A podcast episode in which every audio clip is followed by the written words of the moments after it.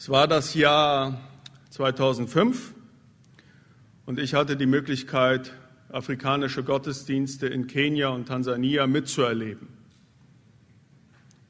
Und ich kann mich noch an einen dieser Gottesdienste ganz besonders erinnern. Das war in Kenia, in Mombasa. Wir wurden da, ich glaube, um fünf oder sechs Uhr morgens abgeholt, um zum Gottesdienst zu fahren mit dem Pastor. Und nach zwei oder drei Stunden kamen wir dann da irgendwie völlig verschwitzt an, auch eine Strecke durch den Busch irgendwo gelaufen, bei so einer kleinen, bei so einem kleinen Kirchengebäude. Da wurden wir dann hineingebracht und wie es sich dann so gehört, wenn man besonders würdige Besucher hatte, mussten wir, also da war so eine kleine Tribüne, da war die Kanzel davon und dahinter waren fünf oder sechs dekorierte Stühle, Throne. Und da mussten wir dann Platz nehmen und auf die Leute schauen, die dann auf, auf das gewöhnliche Volk, das dann irgendwie auf Holzbänken Platz nehmen musste. Und dann fing der Gottesdienst an. Stunde um Stunde um Stunde um Stunde um Stunde. Und ich glaube, wir haben in der ganzen Zeit nur vier oder fünf Lieder gesungen. Äh, da wurde einfach ein und dasselbe Lied immer wiederholt und wiederholt und wiederholt. Und ich da vorne auf meinem Thron und die Leute schauten mich halt an und ich musste ja wenigstens ein bisschen Geistlichkeit vortäuschen, denn ihr wisst ja, die Leute, die mich kennen, nach ein paar Hallelujahs mache ich schon schlapp und da musste das halt Stunde um Stunde mit viel Power weitergehen. Und plötzlich wendet sich der Pastor zu uns und fragt uns, wer von euch wird denn jetzt bitte schön predigen? Das war eine interessante Information, da wir vorher mit ihm abgemacht hätten, dass wir irgendwie nur ein paar Dramas machen, würde ich äh, Drama vor Leuten äh, und noch so ein paar Zeugnisse erzählen würden. Und dann tuschelten wir da so unter uns, wer denn jetzt bitte schön die Predigt halten würde. Und irgendwann erklärte sich mein Freund bereit, er würde das dann machen, hat dann, glaube ich, auch 10, 15 Minuten gepredigt. Das muss wohl ein übernatürliches Wunder gewesen sein dass er so viele Minuten hinkriegt. Und danach hat der Pastor auch nochmal, ich glaube, zweimal gepredigt und irgendwann waren wir dann fertig. andere Kulturen, andere Sitten, wie es so schön heißt. 2007 kam ich nach Gießen in Deutschland, ich studierte da. Und da ging ich in die Baptistengemeinde. Und da war das eher so, wie wir das von uns hier kennen. Straff durchorganisierter Gottesdienst, ein Moderator, eine Band, die sich vorbereitet hatte, eine gut ausgearbeitete Predigt, nicht mit fünf Minuten Vorwarnung, wahrscheinlich die ganze Woche schon daran gesessen und gegrübelt und dieser Satz und jener Satz. Passt das, soll ich dieses Beispiel bringen? Ja, verschiedene Gottesdienste. Einfach verschieden. Unterschiedliche Gottesdienstformen. Das Thema Gottesdienst, das ist ja immer wieder so ein heißes Eisen unter Christen, ja. Da könnten wir uns wirklich extrem lange darüber streiten. Ja, da, da schlägt die Pulsader, die kommt dann hier vor, wenn etwas im Gottesdienst nicht passt. Ja, wie lange soll der Redner da vorne, der Prediger reden? Was darf er sagen? Was darf er nicht sagen? Wollen wir einen Chor? Wollen wir Gesangbücher? Wollen wir eine Band? Wie soll das sein? Und, und wirklich, da, darüber könnten Christen Blut vergießen über diese Themen. Und heute möchte ich demütig die definitive Antwort auf all diese Fragen geben. Ich möchte heute nämlich über den Gottesdienst reden, der Gott tatsächlich gefällt.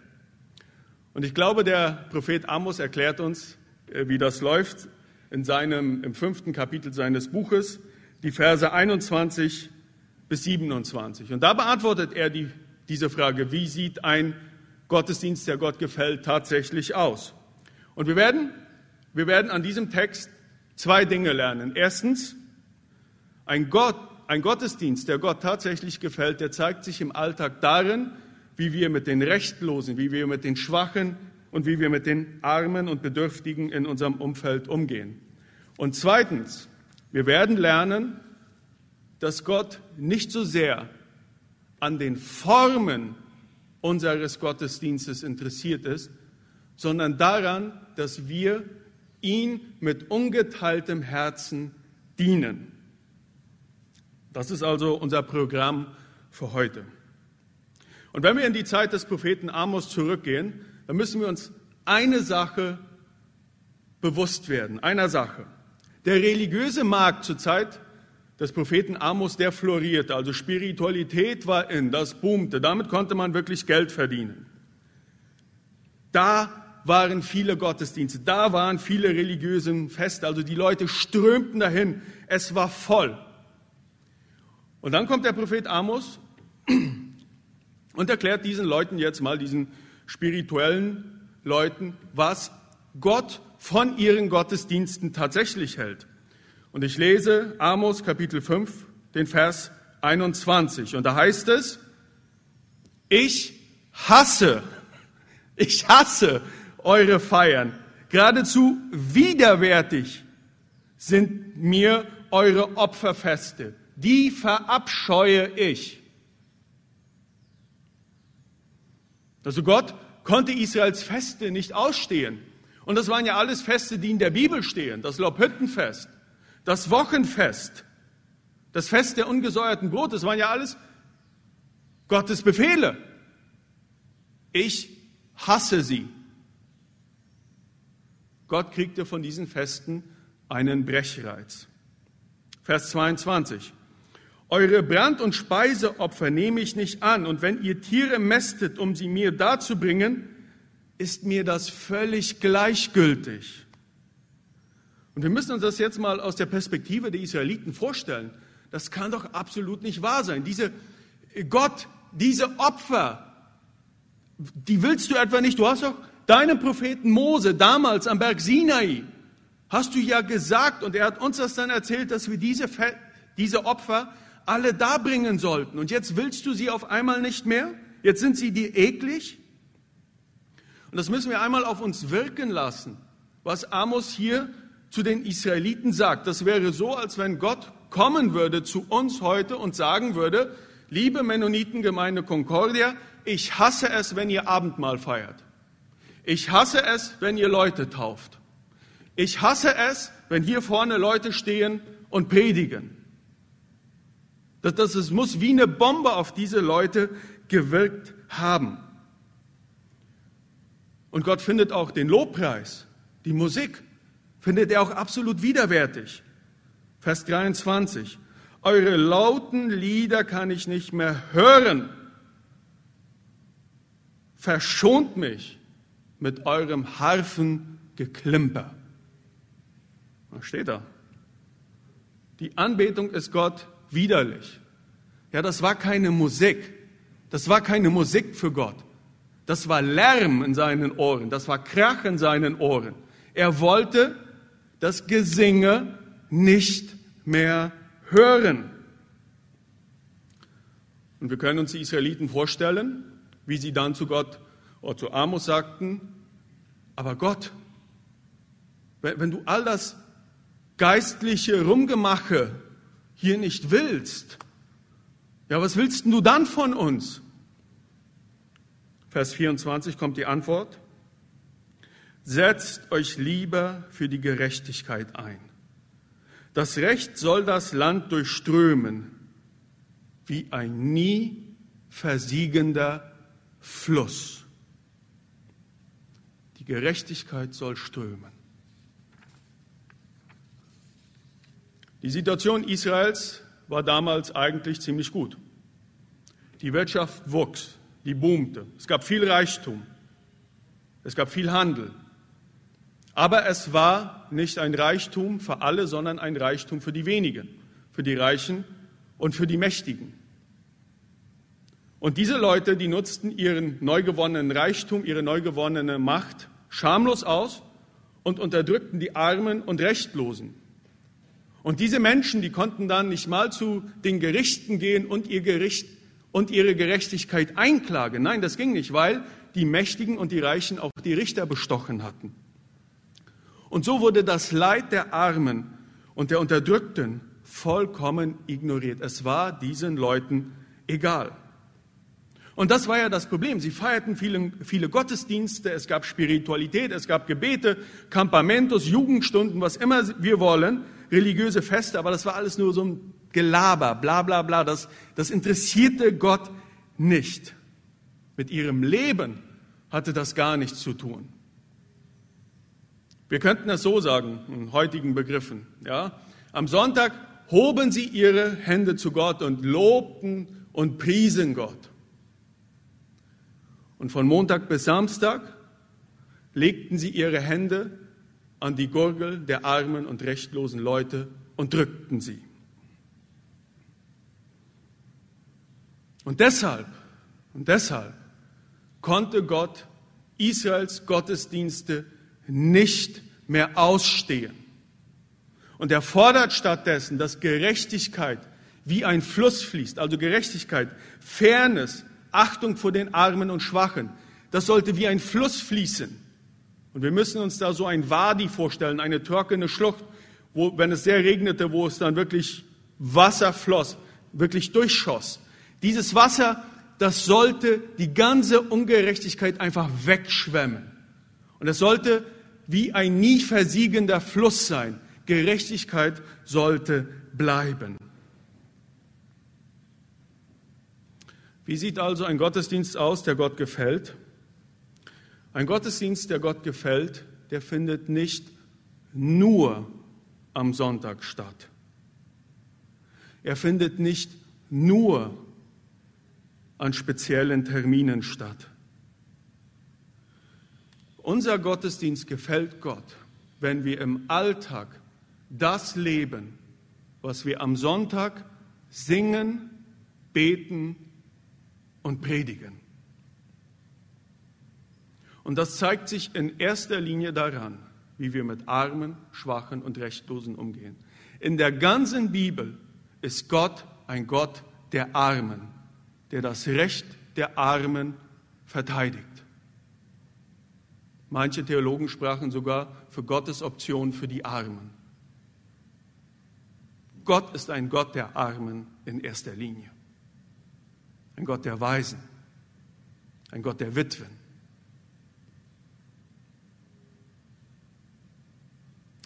Ich muss, ich glaube, ich war so 16 oder 17 Jahre alt.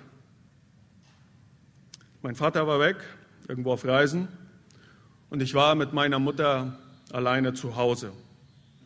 Es regnet in Strömen draußen. Prophetisches Wort, so wie es auch bald hier auch bei uns sein wird. Also es regnete in Strömen draußen.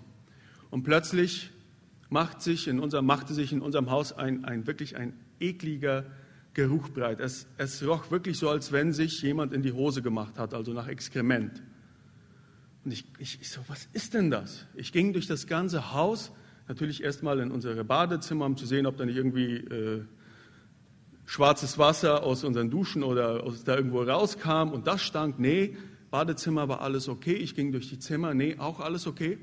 Und dann machte ich unsere Haustür auf, die, den Haupteingang des Hauses, also meiner Eltern. Und ich erschrak. Mein Herz blieb verstehen, denn da war, lag ein Mann in unserem Eingangsbereich, in unserem überdachten Eingangsbereich, der war völlig verdreckt. Lange Haare, ganz verklebt, lag da, er hatte da Zuflucht vor dem Regen gesucht, lag da und hatte da auch seine Notdurft verrichtet. Ich glaube, er muss psychisch schon etwas auf einer anderen Seite gewesen sein. Also man merkte schon, dass er nicht ganz zurechnungsfähig war. Und vor Entsetzen schlug ich die Tür zu. Ich meine, ja, du machst die Tür auf und siehst sowas, man rechnet ja nicht damit. Und ich überlegte und ich überlegte, was mache ich denn jetzt mit diesem Mann? Und da kam mir die goldene Lösung in den Kopf, nämlich, dass ich zum Center gehen würde, mir da zwei Studenten oder drei suchen würde. Und dann haben wir das auch gemacht. Und dann haben wir diesen Mann raus in den Regen geführt und ein anderes Dach für ihn gesucht. ist nicht einer meiner besten Momente meines Lebens, wenn ich jetzt zurückblicke. Ich glaube persönlich, dass ich damals Jesus weggeschickt habe. Warum sage ich das?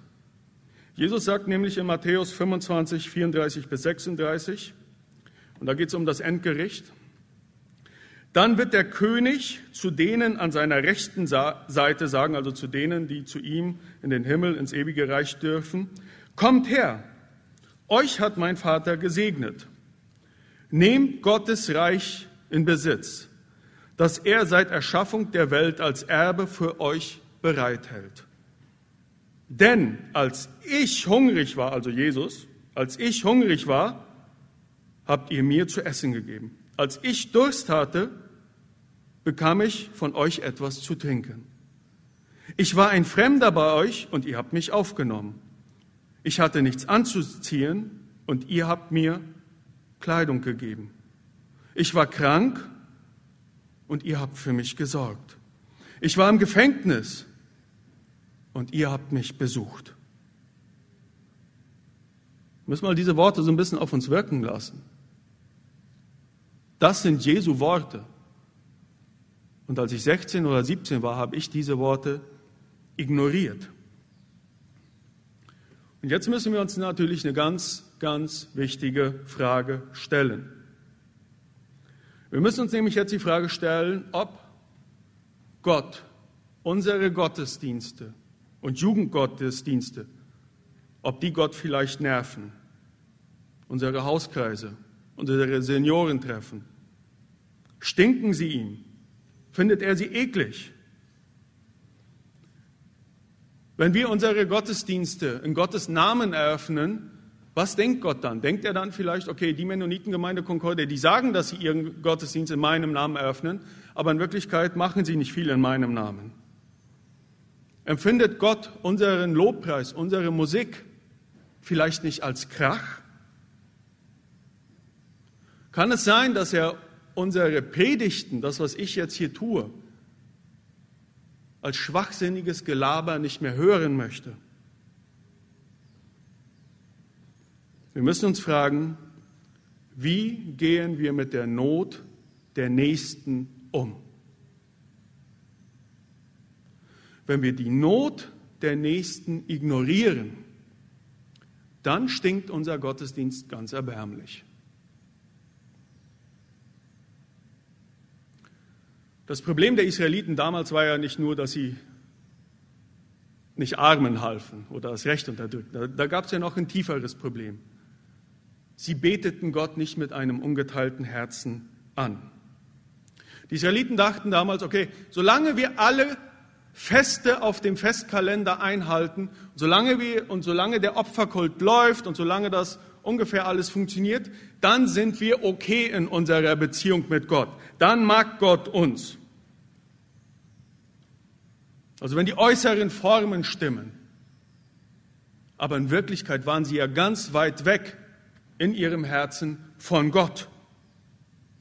Und jetzt sagt Amos ihnen, es kommt nicht nur auf die äußeren Formen an, dass die stimmen.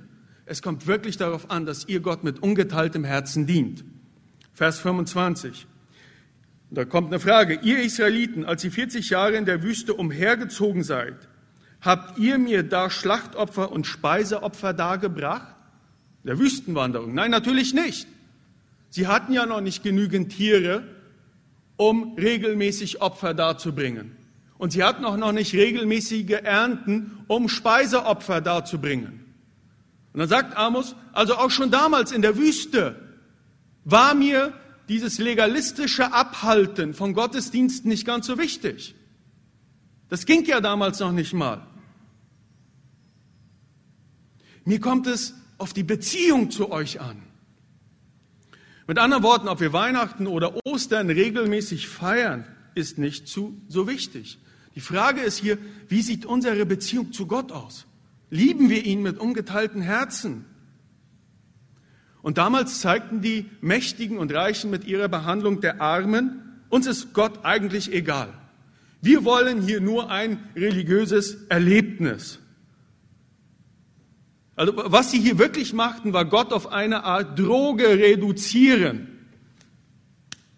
Einimpfen, schöne religiöse Gefühle haben und dann nach Hause gehen und genauso weitermachen wie vorher. Gott war wie eine illegale Droge für sie. Einmal ein Hochgefühl, nichts mehr.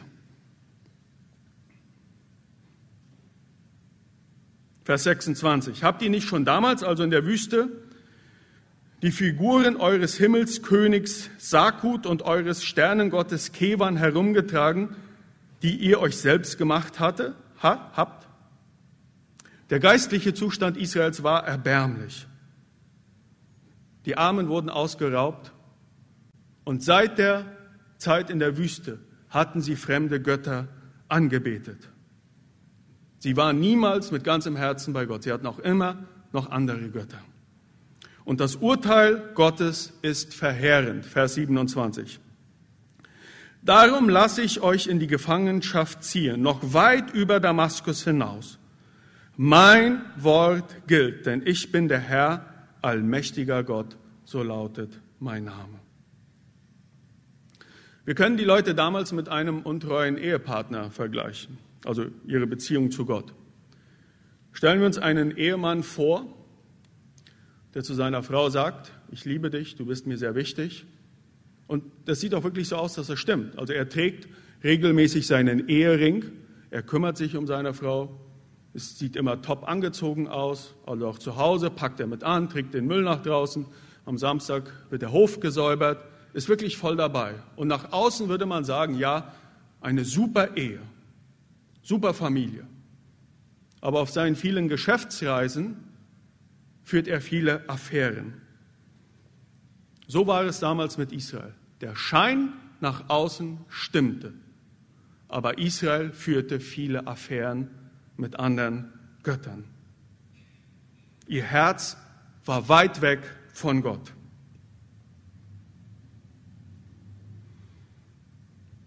Wie sieht also ein Gottesdienst aus, der Gott gefällt? Ein Gottesdienst, der Gott gefällt, der kommt aus einem ungeteilten Herzen, ungeteilter Hingabe. Und er zeigt sich daran, wie wir mit den Armen und Schwachen, mit den Rechtlosen und mit den Notleidenden in unserer Umgebung umgehen. Stellt sich natürlich auch die nächste Frage, wie können wir das in unserem Alltag konkret leben? Uns für Rechtlose einsetzen. Und ich denke, da gibt es viele Möglichkeiten. Ich werde einige aufzählen. Das kann zum Beispiel heißen, und das ist nicht ganz ungefährlich, was ich sage, dass manche von uns sich entscheiden werden, in die Politik zu gehen oder auch in den Staatsdienst, um von da aus mitzuwirken, dass Mensch, menschenunwürdige, menschenunwürdige Strukturen in Paraguay abgebaut werden können. Es kann aber auch bedeuten, dass wir in unseren Firmen Mitarbeitern angemessene Gehälter zahlen, aber auch unseren Empleados, ganz besonders wie wir mit dem Personal umgehen, das bei uns in unseren Heimen arbeitet. Oder dass wir nicht Leute entlassen in dieser Krisenzeit, auch wenn das bedeutet, dass die Gewinnspanne einbricht von unseren Unternehmen. Aber das ist so die Geldseite. Es kann aber auch bedeuten, dass wir unsere Gemütlichkeit opfern. Damals, als dieser verdreckte Mann bei strömenden Regen bei uns Zuflucht gesucht hatte, dann hätte ich ihm eine Dusche anbieten sollen, frische Kleider geben und ein gutes Abendbrot. Und dann hätte ich noch dafür sorgen sollen, dass er in jener Nacht in einem warmen Bett schlafen, hätte schlafen können. Und dieses Beispiel kann man in unterschiedlichen Varianten durchspielen. Ich kenne zum Beispiel Familien, die nehmen sexuell missbrauchte Mädchen und Frauen auf oder Frauen, die unter der Gewalt ihrer Männer leiden, sie nehmen die zu Hause auf und geben ihnen für eine Zeit Schutz. Da setzen wir uns auch für rechtlose Menschen ein. In dieser Phase der Pandemie und Wirtschaftskrise kann das aber auch heißen, dass wir weiter kräftig an Organisationen wie Kilometer 81, Cervome, Programma Vision, MEDA oder auch andere Organisationen spenden, dass wir da nicht sparen. Vor einigen Wochen hatten einige Älteste aus unserer Gemeinde, da war ich auch dabei, mit Waldi Wilms und Albert Löwen ein Gespräch. Waldi Wilms und Albert Löwen, das sind unsere Repräsentanten in Norgetta, das ist eine Missionsarbeit, die wir seit vielen Jahren mit einigen Gemeinden aus dem Chaco da betreiben. Und Teil dieser Missionsarbeit ist es auch, den Campesinos der Zone zu helfen, wirtschaftlich und durch landwirtschaftliche Beratung. Und Waldi und Albert erzählten uns, wir müssen diese Arbeit jetzt erst recht unterstützen. Das waren die Worte. Sie sagten, und das war gerade in der Zeit, wo es da wieder ein paar Entführungen gab vom EPP, dass durch diese Arbeit der EPP abgebremst wurde in der Zone. Deshalb sagten sie, jetzt erst recht. Und ich kann dem nur zustimmen. Ein wahrer Gottesdienst, der sich im Umgang mit Armen und Schwachen zeigt, kann für manche von uns auch heißen, in dieser Zeit, dass wir etwas auf unseren Luxus verzichten müssen. Seien wir doch mal ehrlich, die letzten Jahre waren wirtschaftlich sehr, sehr gut für die meisten von uns. Dieses Jahr ist es ein bisschen härter. Quarantänemaßnahmen aufgrund der Corona-Pandemie, die große Dürre, die wir in Paraguay erleben. Viele von uns werden viel weniger verdienen oder müssen es lernen, mit Verlusten umzugehen. In den vorherigen Jahren haben viele von uns von ihrem Überfluss gegeben von ihrem Überfluss. Und schon vor einigen Jahren, wo ich mit einem älteren weisen Gemeindeglied diese Dynamik analysierte, sagte diese Person zu mir, Rainer, China von uns muss sich eine Bäuerbuddel aufknoppen. Zu Deutsch, keiner von uns musste auf eine Bierflasche verzichten, weil die meisten von uns von ihrem Überfluss gaben. Und jetzt sind wir in einer Situation, wo das vielleicht nicht mehr geht. Wir müssen sparen. Wo wir nicht sparen sollten, sind bei Spenden für unsere Gemeinde, für Missionswerke, aber ganz besonders bei Spenden, die den Leuten zugutekommen, die am Rand unserer Gesellschaft leben. Da sollten wir den Geldhahn weiter aufdrehen. Und das kann für manche von uns bedeuten, dass wir auf ein neues Auto verzichten werden, auf eine Urlaubsreise oder auf den heißgeliebten Lomito am Wochenende. Geben, bis es tatsächlich anfängt zu schmerzen. Mein Gebet ist heute, dass Gott jedem von uns durch seinen Heiligen Geist die Augen öffnen könnte, wo Menschen in unserer Umgebung sind, die unsere Hilfe, unsere Zeit und vielleicht auch unser Geld brauchen. Gott helfe uns dabei. Amen. Herr lieber Vater, du hast uns reich beschenkt die letzten Jahre mit vielen guten Dingen. Und den meisten von uns geht es auch weiterhin sehr, sehr gut. Wir haben Einbußen gehabt. Wir haben auf Gehälter verzichten müssen oder auf Gehaltsreduzierungen. Herr, wir vertrauen darauf, dass du uns weiterhin versorgen wirst. Aber Herr, schenke uns ein offenes Herz für die Leute, die am Rande unserer Gesellschaft leben. Schenke uns Kraft hierfür. Amen.